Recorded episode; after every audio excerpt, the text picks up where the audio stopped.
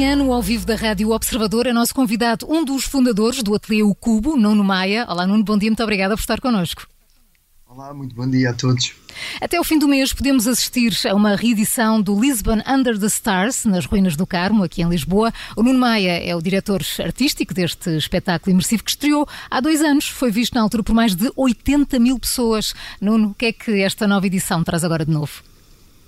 Então, antes de mais, acho que é muito importante eh, neste setor cultural que teve tão parado eh, sentir que, mesmo neste período mais difícil da, da humanidade e para o país, que é possível ter cultura e ter uhum. cultura uhum. em segurança.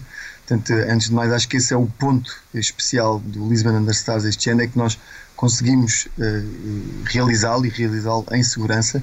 Uh, e ele veio sobretudo pelo facto de uh, as pessoas, os portugueses, muitos portugueses, nesta altura que temos menos turismo estrangeiro, muitos portugueses continuaram a pedir para que o Lisbon Understars voltasse às ruínas do Carmo e foi assim que nós decidimos criar esta terceira edição.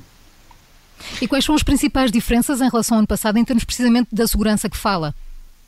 Bom, eh, nós criámos eh, uma zona eh, com várias, nós chamamos as bolachas no chão, com o distanciamento social que assim o exige. Temos a utilização de máscara obrigatória, higienização das mãos, Uh, e a experiência não muda em relação aos outros anos, portanto é o mesmo espetáculo. Temos a Catarina Furtada a fazer uhum. a narração desta história, uh, contar a história da Igreja do Carmo e contar a história de Lisboa do seu ponto de vista, do topo da colina, a ver tudo o que se passou uh, nesta, nesta cidade. Um, mas, sobretudo, é, é este contexto de sentir que a pessoa pode descobrir esta história naquelas ruínas incríveis ao ar livre e em total segurança. A, a ideia para quem assiste é que estas imagens uh, criem, que são projetadas nas ruínas do Carmo, criem uma envolvência, mas a música também ajuda. Há dois anos contaram com, com, com a colaboração de músicos como Teresa Salgueiro, Ronquial um, e ainda de artistas como Vils, Ad Fuel. Quem é que este ano uh, se juntou à nova edição? Uh, bom, uh, só para precisar, a, a, edição é no sentido que nós estamos a reapresentar, não é que tenhamos uh, artistas novos que entraram, uhum. portanto é uma re, reapresentação da peça, se assim podemos chamar, do espetáculo. continuamos, tanto com todos esses artistas envolvidos, porque eles foram todos gravados em estudo e vemos eles a cantar nas paredes do Carmo, e, e é sempre muito eh, gratificante saber que é um projeto que conta 100% com música portuguesa, com grandes artistas portugueses e é sempre muito bom voltar a, a ver, ou para aqueles que ainda não viram, poder descobrir uh, o espetáculo. Hum. Uh, Nuno Maia, ainda nesta linha da, da arte imersiva, estrearam em agosto na, no Porto, desta vez na Alfândega do Porto, um, um novo projeto que, que aqui entra com, com os pintores, com Claude Monet e com Klimt, Gustavo Klimt.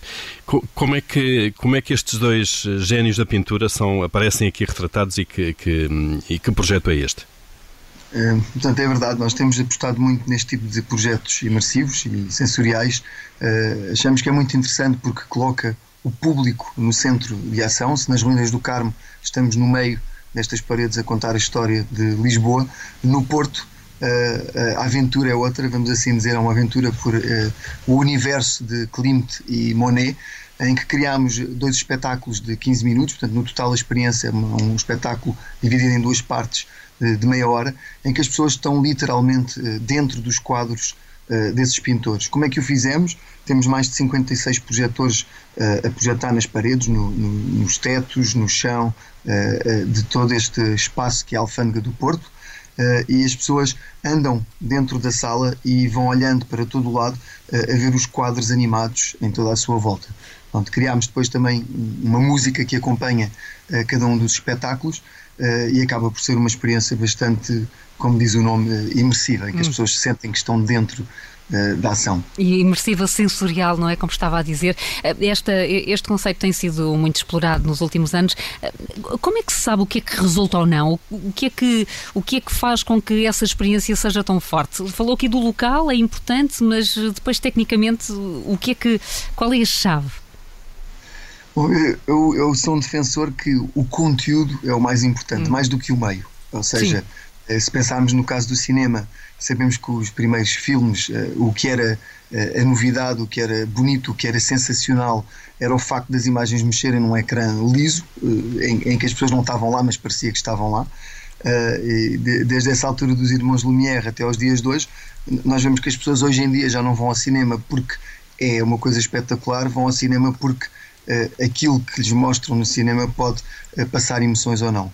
E nós no Ateliê Cubo sempre focámos muito no conteúdo e não tanto no meio. Claro que é um meio bastante novo, esta questão das projeções imersivas com vários lados, vão-se banalizar de certa forma também, uh, e o que, o que lhes vai dar vida e continuação será sem dúvida o conteúdo que é criado.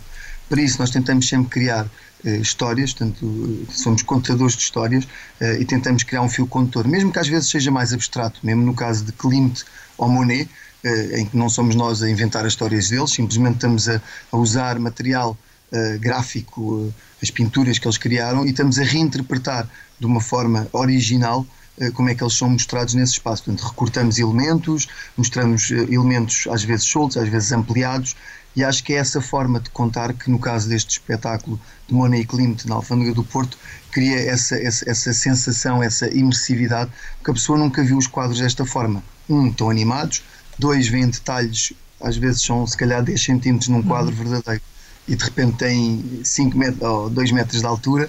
Portanto, toda esta brincadeira com as escalas é extremamente interessante de explorar. Nuno, sabemos que, consta-me, que há mais novidades do Ateliê O Cubo, desta vez no Jardim Tropical de Belém, é isso? O que é que, o que, é, é que vocês andam é a preparar? Temos estado aqui na luta. Muito bem, muito bem. Muito positivo. Então, aqui no Jardim de Belém, uh, no Jardim Botânico Tropical de Belém, para já é muito interessante pensar que este jardim teve em obras no ano passado, foi todo reabilitado uh, pela Universidade de Lisboa, aliás, é um, é um jardim que pertence à Universidade de Lisboa, um, e, e nós tivemos a, a criar um projeto que, novamente, é imersivo e sensorial. Eu diria que aqui é quase o expoente máximo disso, porque a pessoa entra mesmo no jardim, mergulha em diferentes espaços do jardim, uns com áreas mais altas, outros com áreas mais abertas, e, e, e em cada zona dessas nós temos um mundo, uma experiência luminosa, que pode ir desde lanternas uh, luminosas, umas muito grandes, outras mais pequenas, uh, em que viajamos, por exemplo, até ao Egito e temos camelos, temos uh, outros animais, temos os deuses egípcios. Mas não há cheiros nessa experiência imersiva, não, não. Há Ainda não. Há cheiros de camelo. Há, específicos dos, desses países, mas há, ah, há os cheiros okay, do jardim. Okay. Há, há, okay, ótimo, ótimo há, todas as texturas do jardim, ou seja, o facto de ser um local natural, e este é um dos objetivos principais deste projeto Magical Garden, eh, é eh, fazer uma pausa eh, na vida citadina e tomar o tempo de ir para a natureza. Mas não é ir para a natureza no sentido de ir para a praia ou ir. É, é ir descobrir a natureza na própria cidade, portanto, daí optarmos por um jardim que é no coração da cidade e, e descobrir esse jardim à noite transformado pela luz e pela arte da luz. Eh, nós temos também videomapping uh, no Palácio dos Condes de Calheta, que é no Jardim, portanto é um palácio enorme em que a fachada está toda projetada com videomapping, onde utilizamos uh, flores, folhas do, do, herbário da, do, do, Museu de História Natural. Portanto, há aqui uma ligação também com a, com a universidade e com o próprio saber e o conhecimento que nos interessou explorar. Se por um lado a pessoa pode ir um lado mais lúdico, eh, mais divertido, como eu dizia, com as lanternas, com essa viagem pelo mundo. Por outro, estamos a, a, a educar, a, a, sensibilizar as pessoas para a importância da botânica. Uh, isto é um jardim científico, aliás, portanto, tivemos também de ter muito cuidado na forma de o abordar uh, e, e, tem esse, esse nível paralelo entre algo lúdico algo artístico e ao mesmo tempo educativo. O diretor artístico Nuno Maia, no Ao Vivo das Manhãs 360, o espetáculo, por exemplo, o que falámos aqui há pouco, o espetáculo imersivo Lisbon Under the Stars está a decorrer até ao fim do mês, nas ruínas do Carmo, de segunda a sábado, às nove e também às dez da noite, mas como ouviu, há muito mais para conhecer, é só visitar o site do Ateliê O Cubo. Nuno Maia, muito obrigada por ter estado connosco na Rádio Observador. Obrigado. Um bom dia a todos. Adeus.